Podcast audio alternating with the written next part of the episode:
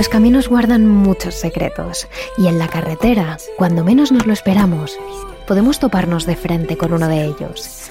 Parece que os supo a poco el anterior capítulo de Carreteras en España y es por ello que hoy seguiremos hablando de los misterios que se ocultan a lo largo de estos interminables caminos de asfalto. Pero esta vez hablaremos de las carreteras más misteriosas del mundo. Así que pon la llave, arranca el coche y comienza con nosotros un viaje lleno de historias que, créeme, te harán la sangre.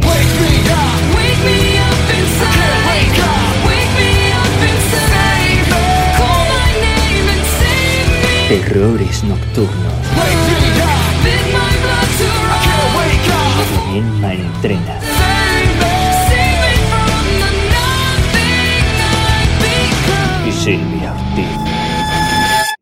La carretera del cementerio Union, Connecticut, Estados Unidos. El cementerio Union es un lugar con una altísima actividad paranormal, según han contado los demonólogos Ed y Lorraine Warren, que vivían a pocos kilómetros de allí. Se trata de un camposanto con más de 300 años de historia y más de 50 de reportes de apariciones paranormales. Muchas personas se han encontrado con apariciones fantasmales, pero lo que llama la atención es que casi todas ven en el cementerio a los mismos entes, una dama de blanco y unos ojos rojos que les observan desde la espesura con malicia. Ed y Lorraine Warren afirman en su libro El cementerio que la energía negativa de este camposanto es tal que llega a unos 10 kilómetros a la redonda y que por lo tanto ha influido en las vidas de miles de personas. Por todo ello, no es de extrañar que precisamente la carretera que bordea el cementerio Union sea una de las carreteras más malditas del mundo, una en la que se reportan miles de encuentros paranormales, damas blancas, autoestopistas fantasmas, espíritus vestidos de época, prácticamente cualquier cosa. Precisamente os contamos ahora dos de las experiencias paranormales más aterradoras sucedidas en esta carretera y recogidas por Ed y Lorraine Warren.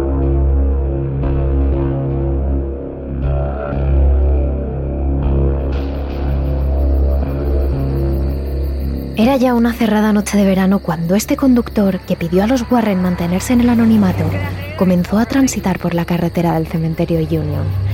Se trataba de una carretera rural, bordeada por los árboles, en la que la luna brillaba intensamente en el cielo. Todo parecía bucólico, y sin embargo, de repente, algo inquietó al conductor. Cayó en la cuenta de que en los últimos 10 minutos no había visto ningún otro vehículo en la carretera Notó que, pese al calor que hacía fuera, dentro de su coche sentía un frío insólito y que poco a poco un olor rancio invadía su nariz. El conductor mira entonces a ambos lados de la carretera, comprueba que sigue solo y aprieta el acelerador. Quiere salir de esa carretera cuanto antes. Sabe que supera el límite de velocidad por unos 15 kilómetros, que posiblemente le acabe llegando una multa a casa. Pero eso tampoco sería el fin del mundo y lo único que quiere es llegar a casa. Entonces, una voz irrumpe en el coche. Yo también tenía miedo cuando viajaba de noche por esta carretera. ¿Quién había dicho eso? Él estaba solo en el coche, o eso pensaba, hasta que giró la cabeza como un resorte para mirar al asiento trasero. Allí, sentado, había un hombre adulto de mediana edad, vestido con un traje negro y raído, que le miraba con unos ojos inquietantemente grises. Entre risas, con una voz escalofriante, el hombre del traje continuó. Algún día serás como yo, y entonces no te asustarás de nada. El instinto tomó el control del cerebro del hombre. Apretó el freno, soltó el volante, apagó el motor y salió pitando del coche, dejándolo literalmente en medio de la calzada. Mientras respiraba pesadamente por la ansiedad, el conductor miró de nuevo su coche. Allí dentro seguía el hombre del traje, gritándole y haciéndole señas para que volviese a entrar. Pero el hombre solo corrió, corrió sin mirar atrás, sin parar de respirar, hasta que divisó otro coche. El conductor del nuevo coche bajó la ventanilla. En su interior solo había tres jóvenes prácticamente borrachos que se rieron de su historia. no le servía de ayuda, así que simplemente siguió corriendo mientras su cabeza bullía de preguntas. ¿Quién era ese hombre? ¿Qué quería? Finalmente el señor, cansado, tiene que parar un segundo a recuperar el aliento. Se detiene, pone las manos sobre las rodillas y respira fuertemente, cuando de repente unos faros brillan en el horizonte. Apenas puede creerlo, pero ese coche que se acerca lentamente hacia él es su propio coche, con el hombre del traje al volante. El coche se detiene justo a su lado y desde dentro, el señor del traje le sonríe de una forma perturbadora y escalofriante, dejando ver todos sus dientes, unos dientes negros y podridos. Y entonces le dice una última cosa. Puede que no me creas, pero algún día serás como yo. Y así sin más, el espíritu maligno se esfumó en la nada, desapareció completamente y el coche se quedó absolutamente vacío. El hombre se quedó allí, clavado en la carretera desierta en plena noche, mirando como su propio coche le iluminaba con los faros. El hombre tardó varios minutos en reaccionar hasta que se dio cuenta de que su única opción era subirse a su coche y volver a casa. Este es solo uno de los testimonios anónimos que los Warren han recogido sobre encuentros en carretera en el cementerio Union, pero hay muchos otros testigos que deciden dar un paso adelante y contar su historia con fechas y con nombres. Es el caso de Val Tanevik, que no tiene ningún problema en hablar de su encuentro en carretera.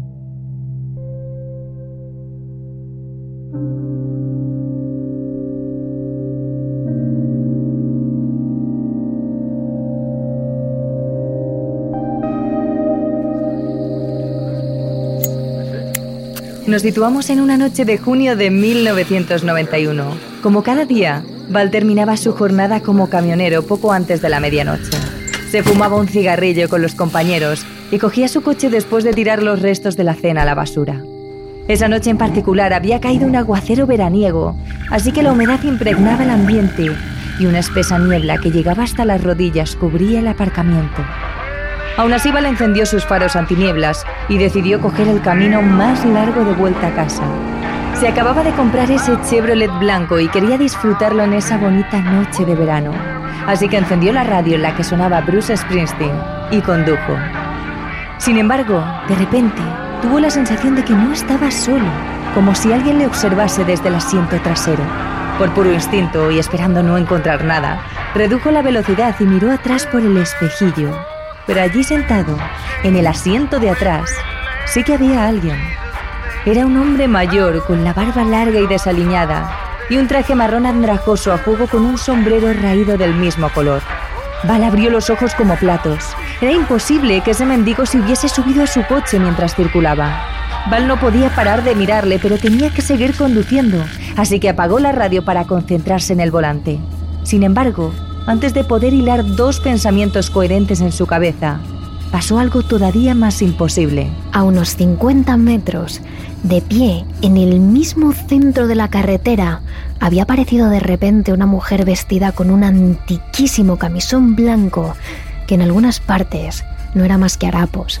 Tenía el pelo largo y moreno, muy por debajo de los hombros, y una cara pálida en la que destacaban unos ojos que refulgían con una luz azul. La mujer levantó un brazo huesudo indicándole a Val que se detuviera. El camionero intentó frenar, pero notó como su nuevo Chevrolet derrapaba por la humedad y la niebla. Entonces miró rápidamente al asiento trasero para ver cómo estaba el vagabundo, pero de alguna forma había desaparecido. Su coche volvía a estar completamente vacío. Decidió entonces centrarse de nuevo en la mujer. Sacó la cabeza por la ventanilla, la gritó que corriese, que se apartase, que no le daba tiempo a frenar. Pero ella seguía allí, parada, hasta que finalmente el coche la atravesó. No había otra forma de describirlo, la pasó justo por el medio, y justo antes de conseguir frenar, Val sintió como un frío glacial atravesaba su cuerpo. Cuando el coche por fin se detuvo, Val miró por el retrovisor lleno de ansiedad, pero la mujer seguía allí parada, mirándolo fijamente. Ni siquiera había parpadeado al ser atropellada.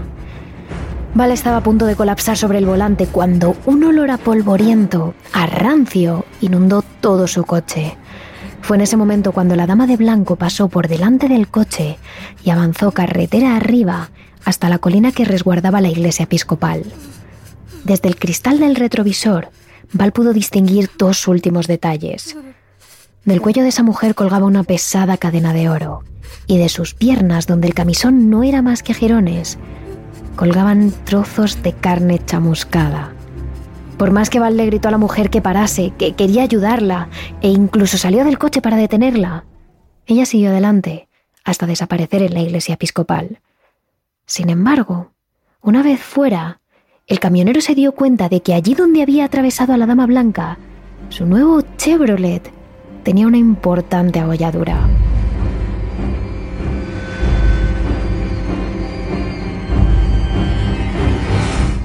Cuando Val volvió a poner en marcha su coche, le embargó la más absoluta tristeza que nunca hubiese sentido. Una tristeza que ya nunca más le abandonaría. Su esposa y sus hijos han intentado hacer todo lo posible por él, por animarle, pero nunca logró recuperarse. Nunca logró olvidar la noche en la que un mendigo apareció en su coche de la nada, justo antes de atravesar a la dama de blanco. Como más tarde le diría Lorraine Warren, lo que le pasó a Val es que entró en contacto con una persona fallecida que murió de forma violenta, según investigó Ed, asesinada en el siglo XIX. Y al entrar en contacto con ella, esta dama blanca le traspasó a Val todo su dolor, su amargura y su desesperanza, y éste nunca pudo recuperarse de la experiencia. Lorraine Warren entendía su dolor mejor que nadie. Ella misma lidiaba con esa experiencia casi a diario. Clinton Road, Nueva Jersey, Estados Unidos.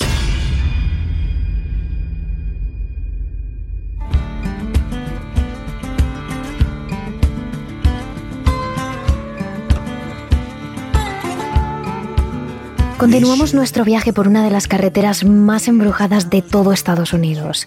Esta carretera comienza en la Ruta 23, en el norte de Nueva Jersey, y recorre un largo camino hasta Greenwood Lake, un lago situado justo en la frontera con Nueva York, donde finaliza su trayecto. 16 kilómetros de asfalto se extienden prácticamente en línea recta y atraviesan el municipio de West Milford, que destaca por estar prácticamente deshabitado. Realmente durante este viaje el conductor apenas se encontrará con ninguna casa.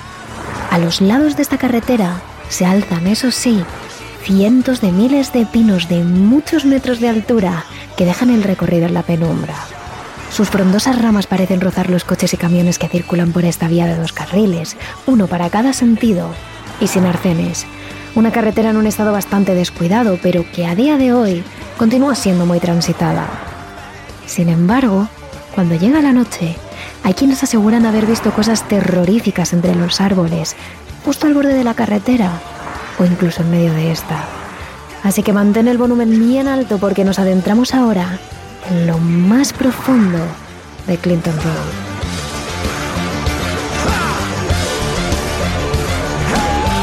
Se dice que existían multitud de leyendas de ese lugar mucho antes de que se construyese la propia carretera.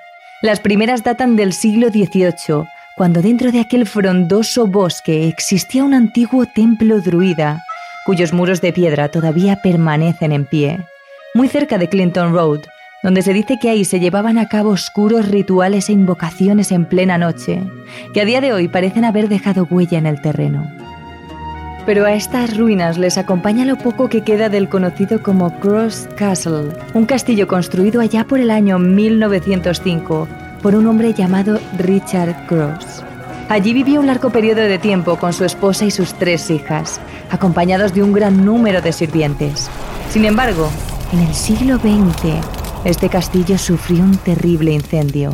Se desconoce si allí murieron personas calcinadas por las llamas, pero lo que sí se sabe es que cualquiera que se acerque ahora a aquel lugar experimenta una sensación terriblemente extraña que le invade todo el cuerpo hasta llegar a lo más profundo de sus huesos. Hay incluso quienes, estando en perfecto estado, al llegar allí, han empezado a sufrir convulsiones. La revista estadounidense Weird and Jay recopiló algunas de las experiencias que vivieron allí exploradores o conductores que decidieron adentrarse en ese castillo. Hace aproximadamente un mes, mi hermana, su esposo, mi novio y yo decidimos dar un paseo por Clinton Road. Partimos de la ruta 23 y eran alrededor de las doce y media de la mañana. No puedo explicar exactamente la sensación que comencé a tener. No sé si mi imaginación se estaba volviendo loca Pero mi hermana, mi novio y yo comenzamos a decirle a mi cuñado que se diera la vuelta. Me sentí tan asustada y enferma, con un fuerte pinchazo en el estómago que ni siquiera podía respirar.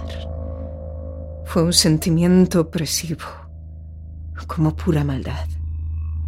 Y definitivamente creo que algo habría pasado si hubiéramos seguido adelante. Al contrario de lo que cuenta esta mujer, hay quienes, a pesar de encontrarse mal, deciden seguir adentrándose en las ruinas del castillo de Cross. Y lo que realmente han experimentado es de lo más escalofriante. Ah, después de una noche de escuchar historias, otras seis personas y yo decidimos ir al castillo, así que subimos por el camino de tierra que serpenteaba hasta allí. Abarcamos los coches, salimos, hicimos una hoguera y bebimos cerveza. Después de media hora, comenzamos a escuchar cánticos y sonido de cadenas. De pronto, una de las chicas comenzó a tener convulsiones. Tres de nosotros intentamos moverla en vano. Era como si estuviera clavada en la roca. Entonces, de repente, el canto se detuvo y seguidamente la chica volvió en sí. Todos nos miramos como ¿Qué diablos está pasando aquí? Lo cierto es que bajo las altas paredes de piedra que formaban el castillo existían pisos subterráneos donde estaban las mazmorras. Allí hubo gente condenada a pasar sus últimos días en los calabozos y se dice que el sufrimiento, el dolor y la miseria que estuvieron presentes bajo el subsuelo de aquel castillo permanecen a día de hoy en el terreno. Es por ello que algunas personas que utilizan la magia negra van hasta este lugar para invocar a las malas energías. De hecho, todavía pueden encontrarse escritos con tiza sobre la piedra rituales y símbolos que invocan al mismísimo Satanás. También se dice que por aquí hay brujas que se reúnen en las ruinas del castillo de Cross e incluso se ha llegado a hablar de que el mismísimo Ku Klux Klan en ocasiones se reúne entre los escombros del castillo. John y Bill, dos hermanos que no han querido desvelar sus nombres reales, contaban cómo vieron con sus propios ojos a este grupo. Nosotros íbamos por la carretera de Clayton Road, lugar por el que normalmente hacemos muchas excursiones, ya que nos gusta mucho la zona de West Milford. Recuerdo que era de noche y entre la oscuridad de los árboles vi algo de luz, como una hoguera. Como a esas horas apenas había coches, le dije a mi hermano de aparcar a unos pocos metros de allí para acercarnos a ver qué era aquello. Según nos íbamos adentrando, supe que estábamos llegando al castillo de Cross y cuando por fin conseguimos ver quiénes estaban allí reunidos, vimos que era un grupo de personas con túnicas alrededor de una fogata. Entre ellos, diferenciamos al líder, que iba vestido con el atuendo típico del Ku Klan. No sé si fue una rama o qué. La cuestión es que hicimos ruido sin querer. Y fue ahí cuando se giraron todos de golpe hacia nosotros. Sorprendentemente, nos animaron a unirnos a ellos. Pero mi hermano y yo salimos corriendo. Bill y John escaparon en la oscuridad de la noche lo más rápido que pudieron. Mientras lo hacían, escucharon cómo detrás de ellos las pisadas de aquellas personas encapuchadas hacían crujir las ramas y romperlas a su paso. Al girarse para mirar la distancia que les separaba de aquel grupo, los hermanos aseguran que algunos de ellos llevaban escopetas. Finalmente los jóvenes consiguieron llegar a su vehículo y escucharon cómo los extraños montaban en sus coches para perseguirles. Afortunadamente, pudieron huir, pero a partir de ese momento tanto Bill como John tienen claro que jamás volverán a adentrarse en la oscuridad del bosque que recorre Clinton Road. Pero la carretera a la altura del castillo de Cross no es el único punto donde ocurren cosas de lo más extrañas. Hay un puente, el puente de Clinton Brook, en el que la carretera cruza por encima de un embalse y donde, según cuenta la leyenda, merodea el fantasma de un niño. No se sabe bien cómo murió. Hay quien dice que él mismo se tiró porque sus amigos le retaron, otros cuentan que fue empujado por un adulto al embalse, pero lo que sí se sabe es que el pequeño murió ahogado en esas mismas aguas. Cuenta la leyenda que si arrojas una moneda al agua justo encima del puente donde el pequeño perdió la vida, esta moneda aparecerá en medio de la carretera en el mismo instante en que te des la vuelta. Es por ello que arrojar dinero a este embalse se ha convertido casi en una tradición de la zona y es cierto que la mayoría de monedas quedan abandonadas en el fondo del agua, pero hay quien asegura que ha vivido allí cosas que jamás olvidará. Así lo cuenta un joven que no ha querido revelar su nombre en la revista Weird G. Ayer, a las 8 de la tarde, mi amigo Mike y yo íbamos a ver una película en el autocine. Tomamos Clinton Road, nos detuvimos en el puente y me contó todas las historias sobre la muerte del niño y todo eso. Así que tiré una moneda de 25 centavos por el borde y nos alejamos.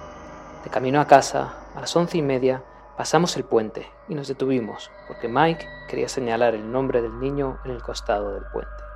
Justo cuando dijo el nombre del niño, una moneda de 25 centavos o algo de metal fue arrojado con fuerza contra la ventana del auto.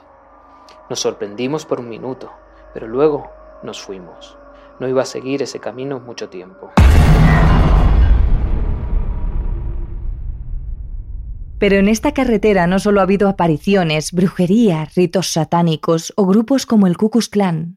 En mayo de 1983, Clinton Road apareció en la mayoría de portadas de los periódicos estadounidenses, ya que allí se encontraron multitud de cadáveres escondidos entre las hojas del bosque. Cuando un ciclista circulaba por el lateral de la carretera, cayó al suelo al toparse con el cuerpo de un hombre que llevaba días muerto. Cuando las autoridades llegaron al lugar se dieron cuenta de que no era uno, sino muchos cadáveres que habían sido escondidos en aquel lugar para no ser descubiertos. Cuando los forenses examinaron a los fallecidos, afirmaron que previamente todos ellos habían sido congelados.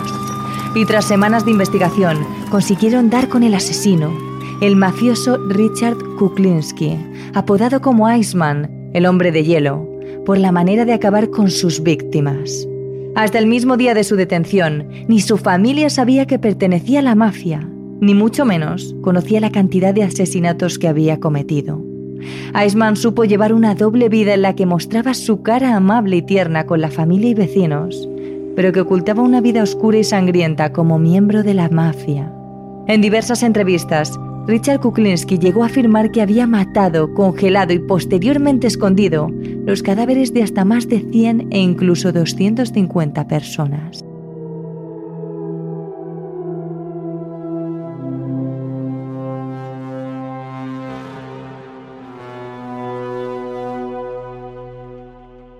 Y hasta los mismísimos extraterrestres parece haberles llamado la atención esta larga carretera de West Milford, porque hay quien asegura haber tenido encuentros con seres que no son de este planeta. Algunas personas afirman que mientras conducían a altas horas de la noche por la carretera Clinton, vieron como en el cielo aparecían unas luces de forma extraña que se movían a velocidades sobrenaturales. En varios testimonios las personas cuentan como esas luces de diferentes colores y que aparecían de la nada Estuvieron un rato bastante largo siguiendo a los conductores a lo largo de la carretera, a unos cientos de metros de altura, hasta que a los pocos minutos desaparecieron rápidamente y sin dejar rastro. Por todo ello no cabe ninguna duda de que Clinton Road se ha ganado el puesto de ser la carretera más embrujada de Estados Unidos y quién sabe si del mundo entero. La autovía A27, Alemania. Esta carretera fue construida en el año 1929 para unir las poblaciones de Bremen y Bremerhaven. Los lugareños tardaban horas cada día en ir de una ciudad a otra antes de que se construyese esta carretera, así que para ellos resultó prácticamente un sueño hecho realidad por el tiempo que se ahorraban.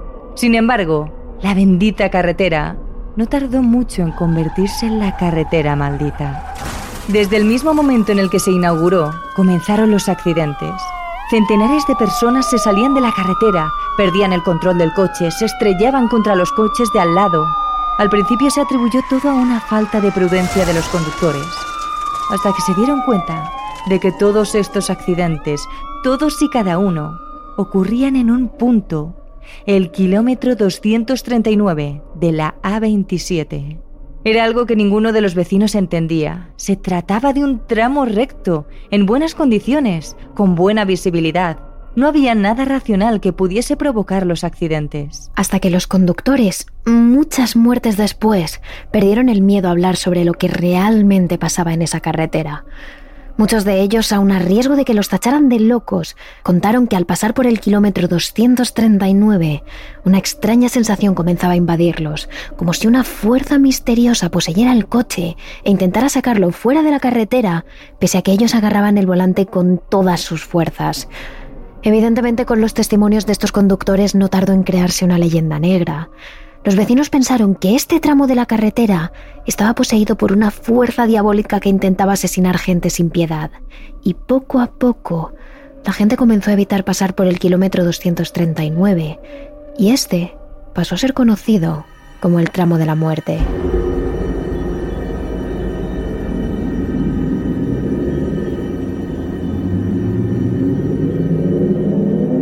Era tal el miedo de los vecinos que decidieron avisar a uno de los curas de la localidad para que realizara un exorcismo y alejara al demonio que controlaba la carretera.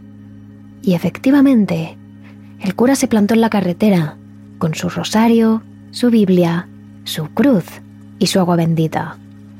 Pero todo esto solo pareció enfurecer aún más al demonio porque a partir de ese momento todos los aparatos electrónicos que pasaban por este tramo parecían volverse locos las radios de los coches sufrían interferencias, la policía no podía comunicarse por radio, las agujas que marcaban la velocidad o la gasolina corrían de arriba abajo sin parar. Y por supuesto, los accidentes continuaron. Debido a las constantes muertes en este tramo y a la presión de la gente, años después a la policía no le quedó más que investigar, pero desgraciadamente no encontraron allí nada que explicase el elevado número de muertes, ni la fuerza inexplicable que poseía los vehículos, ni las interferencias. Así que decidieron contactar con Carl Werns, un investigador paranormal. Pero Carl barajó una teoría completamente distinta. Él pensaba que bajo la carretera corría un río subterráneo y que la fuerza misteriosa que sentían los conductores era su corriente magnética. Y así lo demostró cuando caminó por este tramo de la carretera con una vara de metal que sin motivo aparente salió disparada de sus manos. Así que para arreglar todo enterró bajo la carretera un amuleto de cobre para contrarrestar el efecto magnético del río. Sin embargo, la gente no se tragó ni una palabra de la explicación científica de Carl, Pensaban que ese investigador les había engañado para tranquilizarlos. Pensaban que lo que realmente había enterrado era un amuleto para alejar al demonio. Pero fuera como fuera, algo sobrenatural o un problema de diseño, lo cierto es que la leyenda negra sigue pesando sobre la carretera A27. Miles de conductores siguen a día de hoy evitando pasar por ese tramo. Los vecinos de las dos poblaciones siguen contando la leyenda. Y el kilómetro 239 continúa marcado como un punto negro en la red viaria alemana. Las carreteras de Milán, Italia. Nos situamos en una carretera que serpentea la frontera germano-austriaca allá por el año 1975. Anteriormente ningún conductor había denunciado nada raro en aquella autovía. Todo era normal. Pero ese año las cosas empezaron a cambiar la policía italiana empezó a recibir algunas llamadas afirmando que los conductores veían a una monja cruzar la carretera por un tramo en el que no había casas, ni población, ni conventos. Al principio pensaron que se trataba de una broma, pero cada vez más y más conductores llamaban al despacho para denunciar que una anciana, vestida de monja, se aparecía en uno de los arcenes de la carretera. Todos coincidían en lo mismo. Llevaba una túnica negra, un rosario en la mano, y aunque su cara era de lo más angelical, no parecía haber bondad en el corazón de aquella anciana.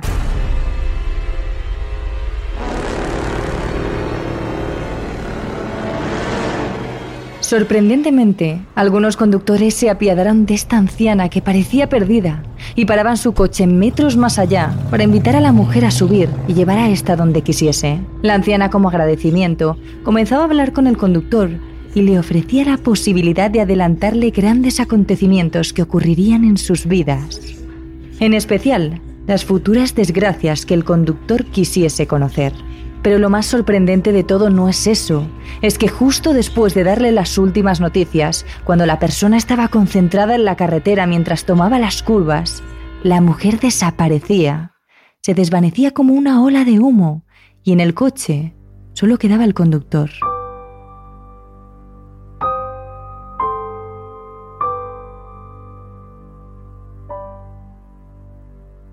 La policía tuvo que acudir en diversas ocasiones hasta esa carretera en busca de alguien que decían que desaparecía pocos minutos de entrar en su coche.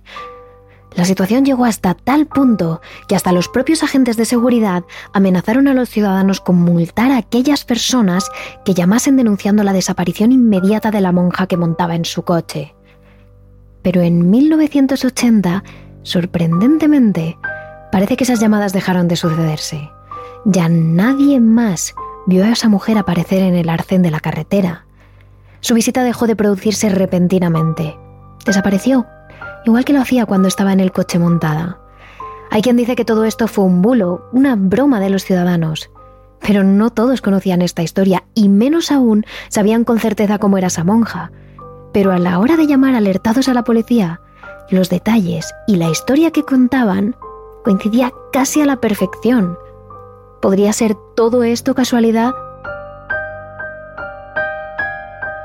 Sin embargo, precisamente a partir de 1980 fue cuando los conductores que entraban y salían de la ciudad de Milán empezaron a decir que en medio de la carretera encontraban a una monja vestida de negro, con un rosario y de rostro anciano y angelical.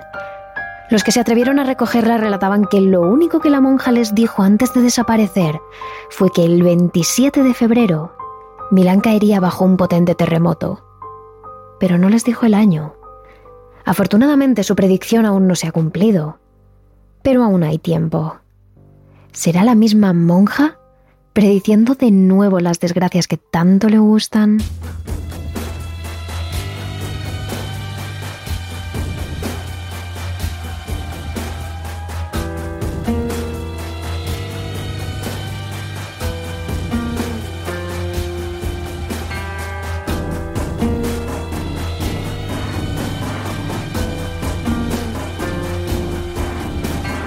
Y así millones de personas cada día siguen teniendo que pasar por estas carreteras.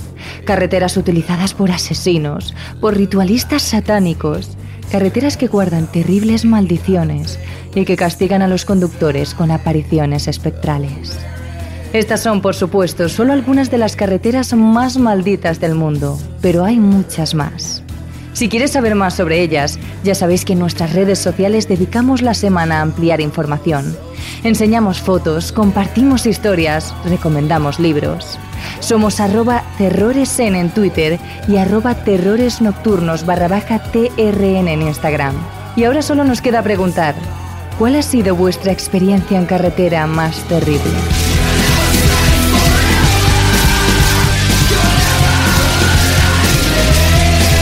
Terrores Nocturnos, realizado por David Fernández Marcos. Escúchanos también a través de nuestra cuenta de Terrores Nocturnos en Speaker, Evox, Spotify, YouTube o Apple Podcast. Y síguenos también en nuestras redes sociales de Twitter, arroba terroresn o en nuestro Instagram, Terrores Nocturnos Radio.